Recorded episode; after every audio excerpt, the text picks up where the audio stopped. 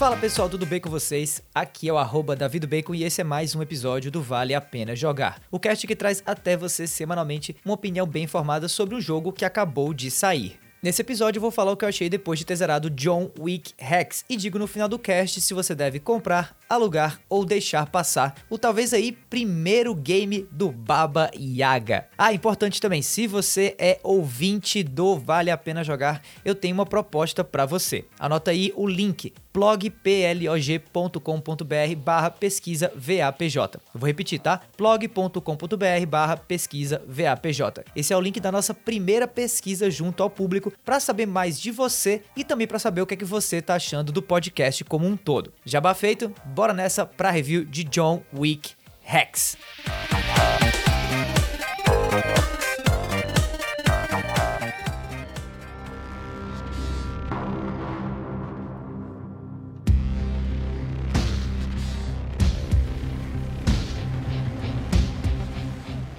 Olha, eu já começo essa review deixando claro que eu sou mega, mega fã dos filmes do Keanu Reeves e eu também achei super foda esses últimos três John Wicks aí que saíram até o momento. Dito isso, eu garanto que me esforcei ao máximo, tá? Para me manter aí o mais isento possível quando fui escrever essa review. Mas eu digo já de cara assim também que eu tava super no hype por John Wick Rex desde que ele foi anunciado há um bom tempo atrás. Isso porque eu tava muito curioso para saber como iriam abordar toda essa vibe dos filmes da franquia no contexto de um videogame. Não que eu não achasse impossível fazer isso, tá? Mas é que para mim a ideia de um jogo tático de John Wick faz todo sentido. E é exatamente o que esse game tinha se proposto a ser lá atrás. Infelizmente, hum, esse caldo aí meio que azedou cedo demais. Mas olha, pera, o jogo não é ruim, tá? Ele só é meio chato. Tá, na real ele é, ele é muito chato. E chato simplesmente não é o adjetivo que deveria sequer chegar perto de ser mencionado quando o assunto é John Wick, na minha opinião. Tá, mas vamos falar do game em si, tá? Ele se passa antes do primeiro filme, o que já é um erro brutal para mim porque a gente simplesmente não tem qualquer menção a um cachorrinho no começo do jogo. Erro grande aí, na minha opinião, tá? O jogo em si é um game tático por turnos, com vibes meio de Hotline Miami, mas com uma dinâmica de movimentação mais cadenciada e realmente mais lenta mesmo, como a de Super Hot controlando o protagonista dos filmes, né? Você atravessa um monte de cenários bastante parecidos, matando capangas de diferentes tipos, basicamente o tempo todo. O cara por trás desse jogo é o Mike Bithell, que é um sujeito bem da hora e que tem vira e mexe aí umas ideias bem interessantes na hora de criar os games dele. E dessa vez a pegada aqui foi brincar com a lógica de uma timeline. Mas não a timeline de uma rede social, tá? Mas sim a timeline de tipo um programa de edição de vídeo, por exemplo. Mas como assim timeline, Davi? Calma, calma, calma que eu vou explicar. É o seguinte, cada movimento seu, feito com o mouse, clicando em pontos no chão para mexer o personagem, tá? Gasta um pouco de tempo e avança uma timeline que fica sempre no topo da tela. Os inimigos que aparecem para você matar, por exemplo, eles também entram nessa timeline e você consegue ver exatamente o momento em que eles vão te atacar, já que tá marcado na timeline lá escrito escrito com ataque daqui a alguns segundos. Daí, basicamente, a dinâmica do game se torna encaixar algum jeito de matar esses inimigos ou desviar dos ataques deles antes da ação atirar na sua cabeça chegue no momento da timeline para bater com a sua. É uma espécie de corrida contra o tempo, só que de uma maneira meio vagarosa, já que toda vez que você para de se mexer, a timeline também para. Daí o seu trabalho acaba se tornando meio que medir mais ou menos quanto de tempo você ainda tem para realizar uma ação antes de receber algum dano.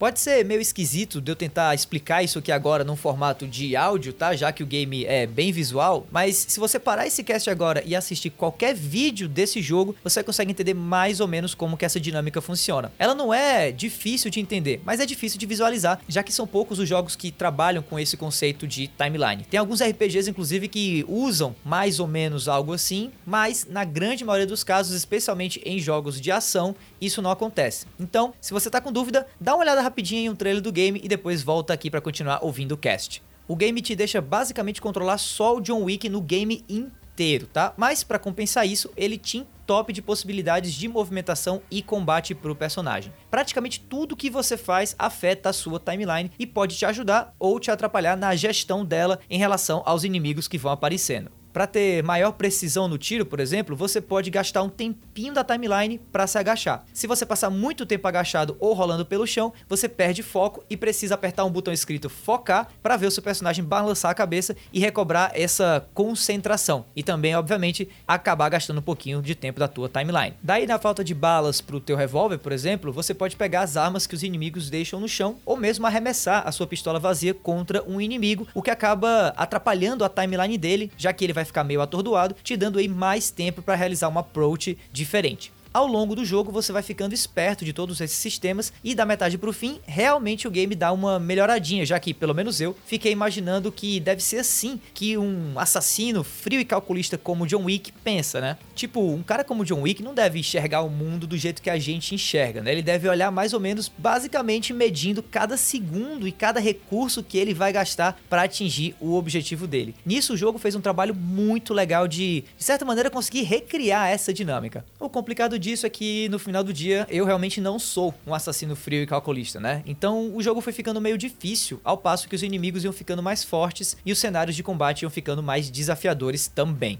Alguns mapas, inclusive, são super longos e o jogo não faz um bom trabalho em gerir bem os seus checkpoints. Daí, passar um tempão agindo todo meticuloso para chegar perto do fim e morrer por um erro besta para voltar lá pro começo da fase, ai, é muito, muito, muito frustrante. Por mais que o jogo recrie essa psique do Baba Yaga da máfia russa, ele falha miseravelmente em recriar a energia e a criatividade das lutas nos filmes da franquia John Wick. Pega aí qualquer luta de um dos três filmes, qualquer uma mesmo, que não vai ter nada, mas nada parecido com qualquer uma delas dentro desse jogo. E isso para mim é inadmissível. Sem falar que ao longo da franquia o grau de maluquice da ação só vai aumentando, né? E isso só acentua ainda mais a diferença entre a ação frenética em algumas partes dos filmes do John Wick e a amorosidade constante e suprema que você tem ao jogar John Wick Hex.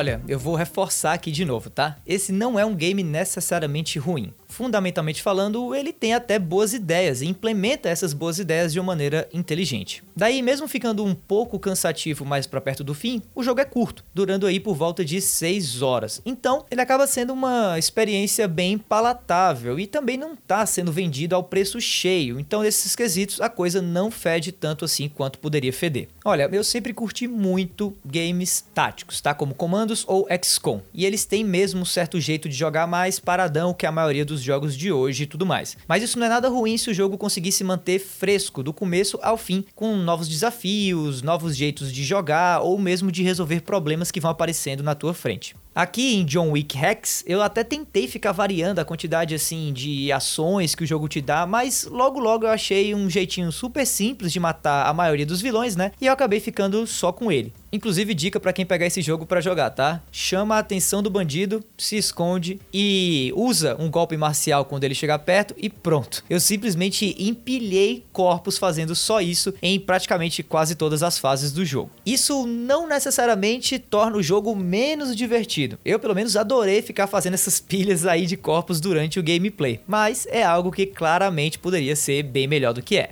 Já uma parte aí sim bem da hora mesmo do jogo é o uso das vozes originais dos atores principais do filme nesse game. Sim, Ian McShane, o Winston, né, o dono do Hotel Continental, e também o Lance Reddick, que é aquele cara que fica na recepção no primeiro filme, estão presentes aqui e servem para narrar a sua aventura e aqui e ali expandir o universo dos filmes de John Wick.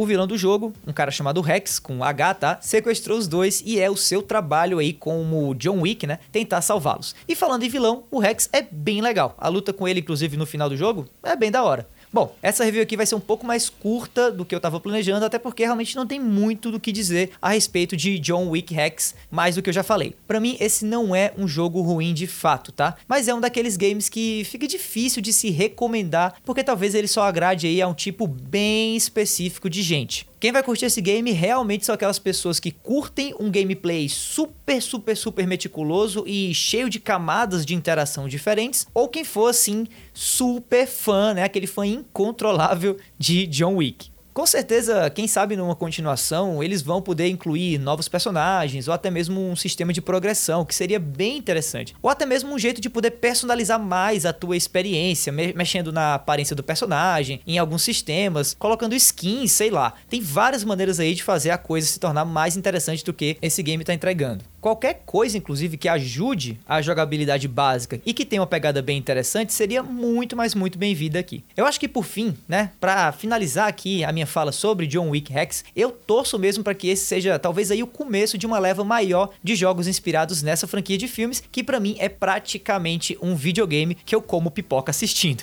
No fim do dia, John Wick Rex sim tem bons fundamentos. Ele é um game interessante de se jogar, mas que realmente falha em fazer mais do que só ter uma base sólida de gameplay. É um bom começo, mas que está longe ainda de ser um título matador no PC. Dito isso, eu não consigo recomendar você a comprar John Wick Rex, tá? Mas se o game der mole aí e tiver em promoção na Epic Store, onde ele é vendido atualmente no PC, vale a pena dar uma conferida.